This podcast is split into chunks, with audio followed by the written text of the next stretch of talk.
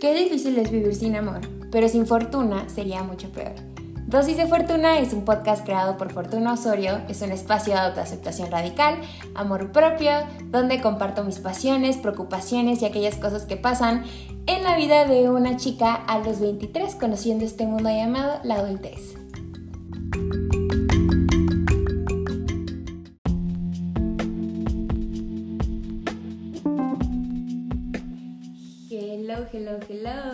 De regreso a este su podcast de confianza, dosis de fortuna.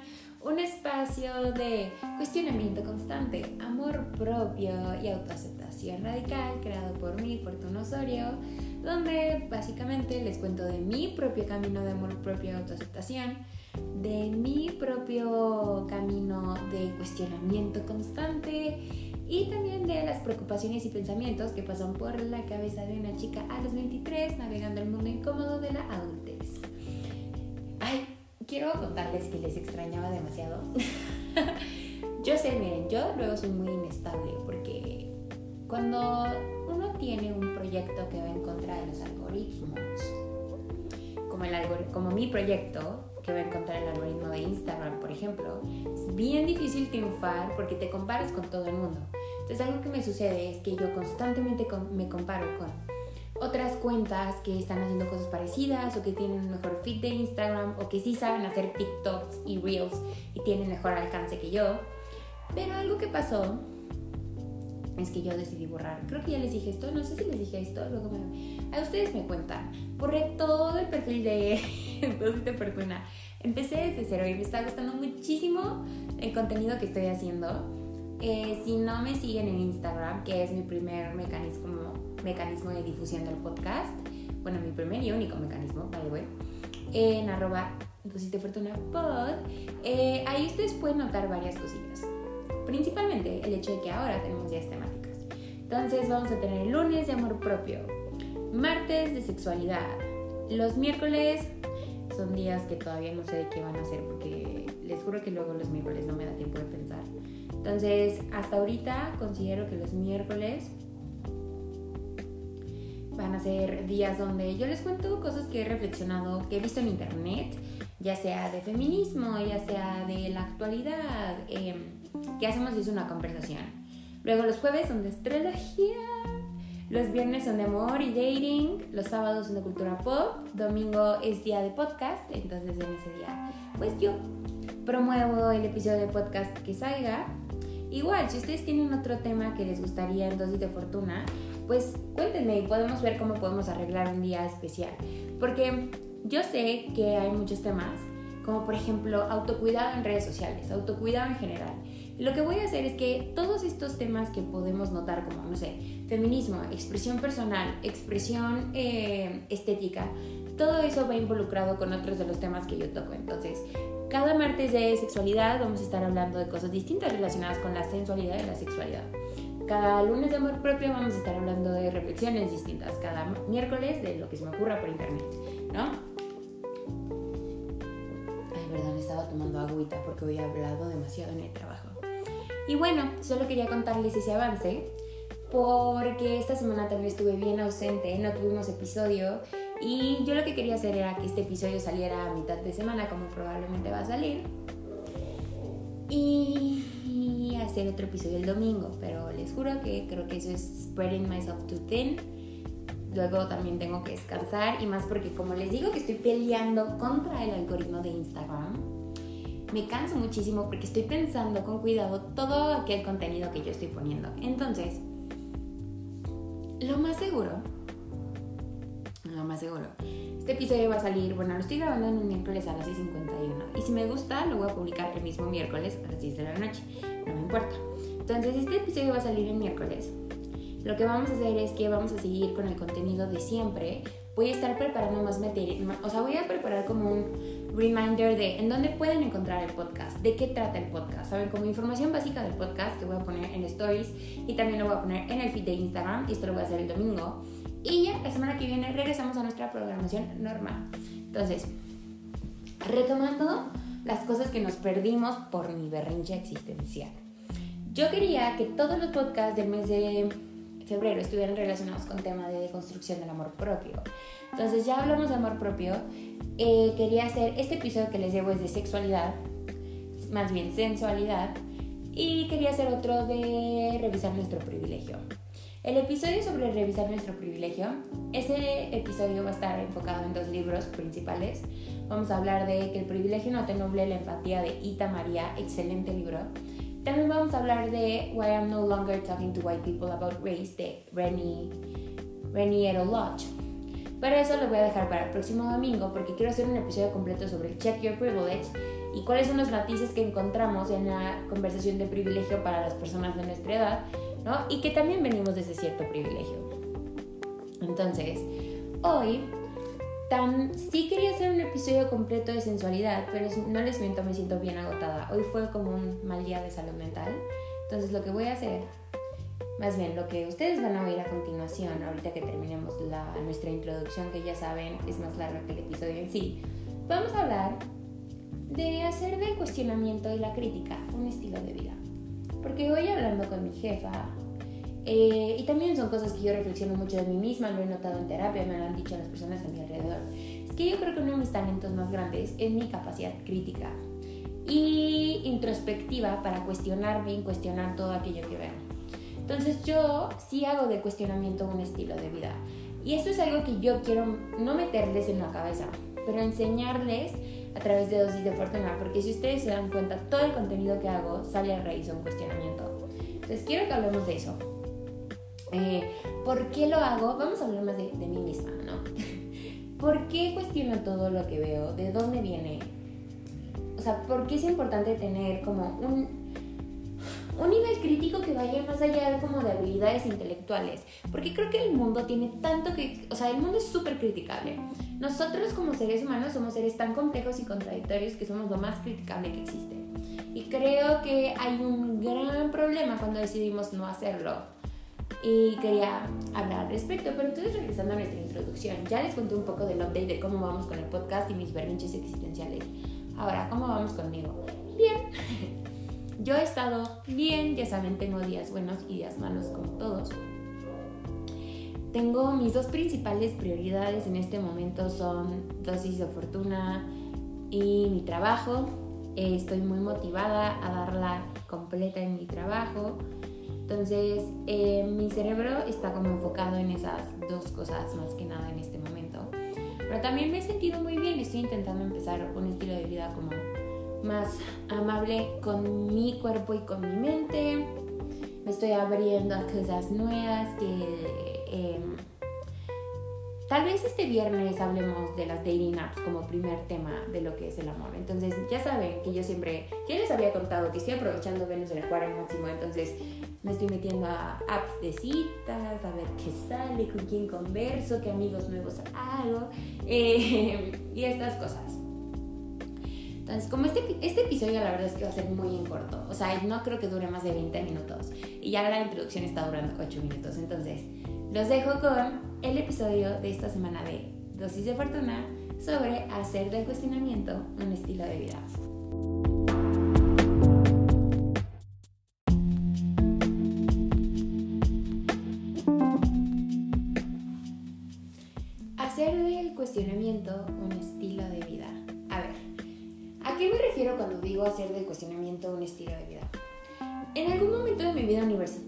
Y desafortunadamente eh, yo creo que es cuando empecé a debatir, me di cuenta que el preguntarnos las cosas era lo más importante.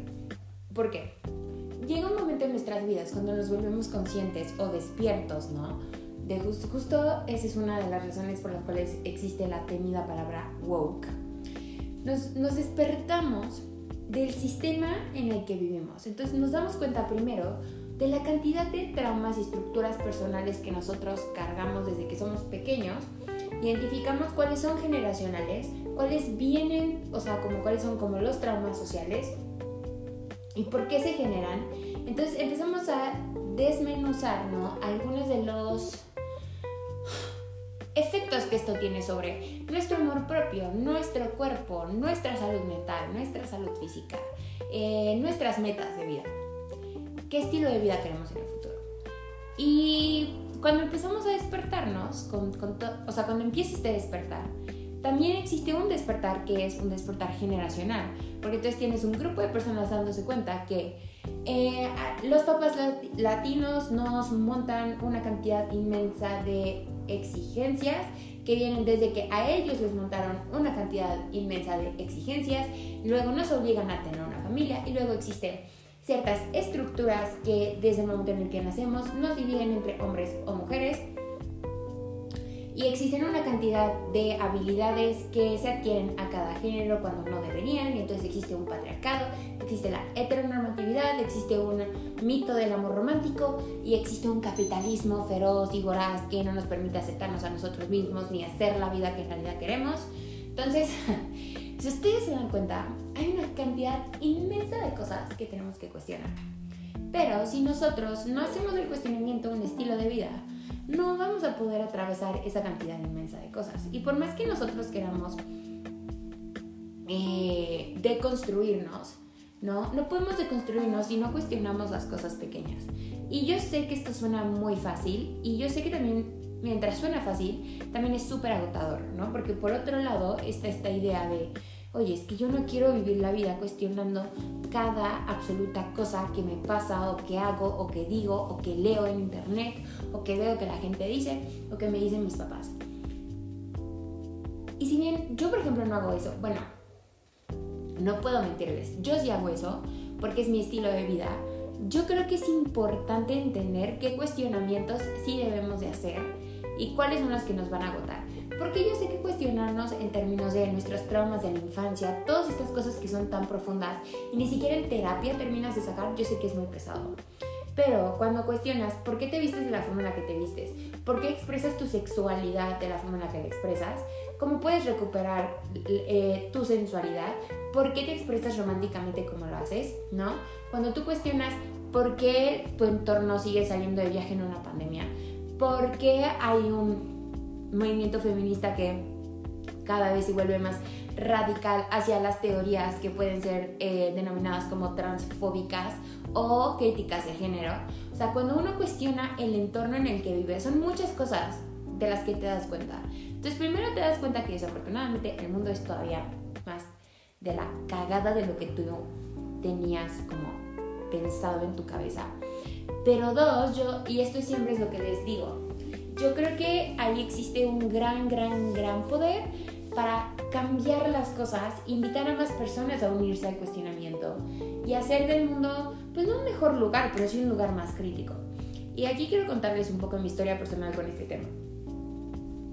Como les, decía, como les decía al inicio del episodio, yo me di cuenta que una de mis habilidades más fuertes, como todos creo que tenemos talentos o tenemos cosas que nos destacan como en este sistema capitalista de profesiones, y una de mis habilidades más fuertes, que creo que yo desarrollé demasiado en la a mitad de mis estudios universitarios, fue este tema de eh, cuestionamiento y la crítica. Y es una de las razones por las cuales yo me quiero, yo me quiero dedicar a la comunicación estratégica.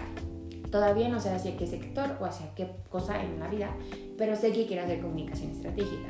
Porque a mí se me facilita muchísimo ver una cosa, cuestionarla, de dónde sale, por qué se está haciendo, para qué se está haciendo. Y yo cuestiono absolutamente todo. Y también no puedo decirles que es 100%, 100 positivo, porque me cuestiono a mí misma. Todo lo que hago lo cuestiono.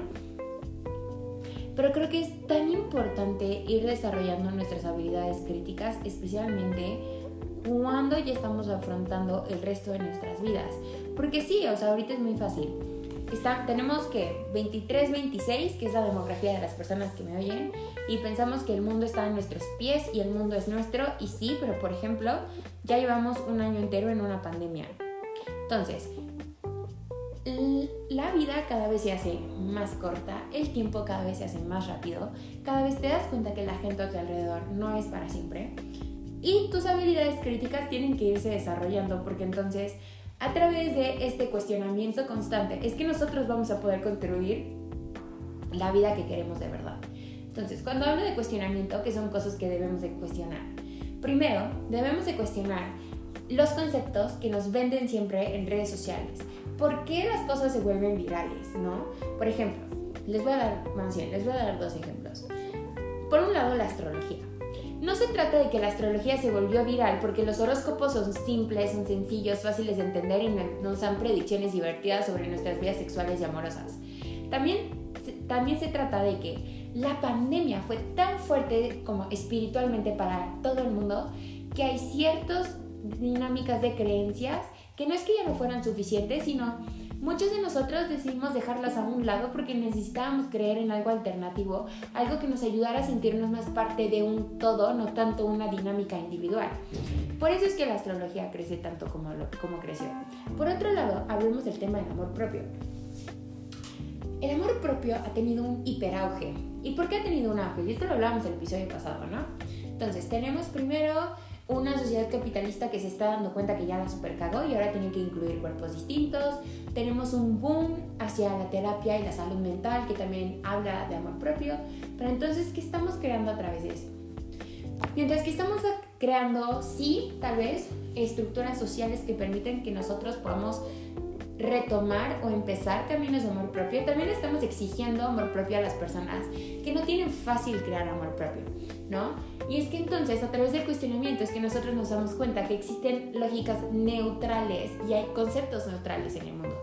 El cuerpo es un concepto neutral y también lo es la imagen corporal. Hay días buenos, hay días malos, ¿no? hay cuerpos que son que van con esta idea como de eh, abled bodies que son cuerpos completos como lo tiene que pintar el, el, capitalismo y entonces sí en un nivel como de privilegio es más fácil amar tu cuerpo cuando eres un abled body pero entonces hablamos con las personas discapacitadas y nos damos cuenta que ellos no tienen fácil amarse a sí mismos y aún así les exigimos aceptarse tal y como son cuando el mismo sistema les recuerda todos los días que no que no es que sus cuerpos pues no están bien entonces, por ejemplo, también hablamos del tema de la sensualidad. Cuando nosotros vemos sexualidad, es un, es un concepto que es muy grande.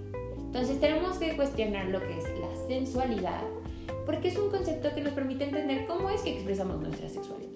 Pero entonces la sensualidad no es fácil, no es solo ser sensuales como lo que vemos en las películas, como lo que nos pinta la pornografía.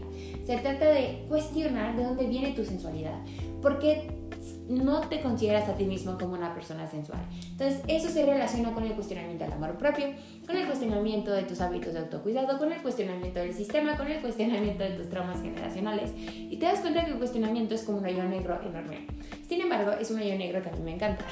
Y justo por eso estoy haciendo este episodio, porque quiero contarles de las cosas que yo cuestiono todos los días. ¿Cuestiono mi amor propio? Sí. Eh, por eso he aprendido que el amor propio es un concepto neutral no necesariamente un concepto positivo. Cuestiono mis hábitos de autocuidado también. Eh, cuestiono mi sensualidad y mis hábitos como sexuales y mi expresión sexual. Creo que ahorita es lo que más estoy cuestionando. ¿De dónde vienen los, por ejemplo, kinks sexuales que yo tengo? ¿De dónde viene la forma en la que yo me relaciono sexualmente con los demás? ¿De dónde viene la forma en la que yo expreso mi sensualidad, no? Por ejemplo, aquí también es bien importante cuestionar qué son las cosas que te estimulan y por qué te estimulan. No porque estén mal, ¿no? Pero porque tenemos que entender de dónde vienen las cosas, de dónde viene la expresión. no se trata de entender necesariamente de dónde viene nuestra existencia, pero a través del cuestionamiento puedes ir armando tu historia de héroe, ¿no? Algo que yo amo de la astrología es que te pinta tu carta astral como la odisea de un héroe. Entonces imagínense que ustedes son un héroe o villano yo soy ambas, ¿no? Yo soy un antihéroe.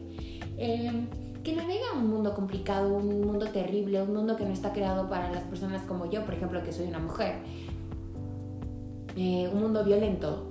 Entonces, a través del cuestionamiento es que yo estoy creando mi historia de héroe. No creo que nosotros podamos atravesar este mundo con un velo de ignorancia y viviendo en una burbuja eterna de privilegio, porque bueno, no, sí creo que podemos hacerlo, pero no creo que tengamos buenas vidas y es algo que a mí personalmente me enoja demasiado. Entonces, esto es una invitación muy corta a cuestionarse y a entender que a través del cuestionamiento van a encontrar espacios seguros. A través de cuestionar cuáles son sus hábitos de amor propio, van a encontrar, por ejemplo, que tal vez una de las formas en las que ustedes expresan su amor propio es a través del journaling. Y van a encontrar personas en grupos de journaling. O van a encontrar que una de las formas en las que ustedes expresan su sensualidad es a través de la estética, no sé, como musical. Y van a buscar música nueva. Eh, o que expresan o que el aprender cosas nuevas les estimula. Entonces van a encontrar siempre cosas nuevas, conceptos nuevos, luchas nuevas, algo nuevo que aprender. El cuestionamiento es súper cansado, sí. Debemos de tener espacios de acompañamiento, sí. Debemos de entender que, debemos, que hay veces donde lo, bueno es desconectarnos del mundo también. Pero hasta desconectándote del mundo haces un hábito de cuestionamiento, porque lo que hace el capitalismo es bombardearte de información.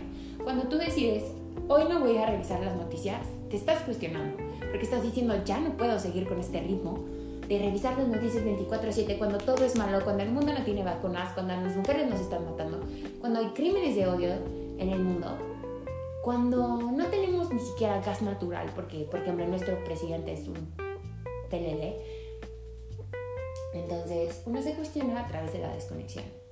Y esto va muy relacionado con el tema del privilegio, es por esto que este episodio ya lo voy a terminar, es muy corto, porque quiero hacer un episodio completo sobre revisar nuestro privilegio. Pero el cuestionamiento siempre va a ir dirigido hacia revisar quiénes somos, cómo nos expresamos, qué privilegios tenemos. No se trata de dejar quiénes somos, no se trata de dejar nuestros privilegios, se trata de revisarlos, de construirlos para entonces reconstruirlos, porque miren, los actos que nosotros ahora estamos haciendo, especialmente a partir de la pandemia, son actos individuales, pero también son actos colectivos. Cuando yo me amo a mí misma, estoy aprendiendo a amar a los demás. Cuando yo me cuido, estoy cuidando a los demás. Cuando yo me cuestiono, cuestiono a los demás y estoy creando un entorno de cuestionamiento que va a permitir que reconstruyamos el sistema que tenemos, porque sabemos que terminar con el capitalismo está imposible a no ser que llegue un meteorito, nos volvemos dinosaurios y se crea una raza nueva de aliens. Eso está muy difícil que suceda. Y si sucede, todo no nos vamos a dar cuenta. Entonces, em, tenemos que reconstruir el sistema que tenemos para que sea un espacio de amor colectivo, de autocuidado colectivo, de aceptación colectiva, ¿no? De aceptación radical colectiva. Entonces, este es su reminder de eh, déjenme revisar cuánto tiempo es, de 13 minutos para cuestionarse, para que hagan de la vida un cuestionamiento constante.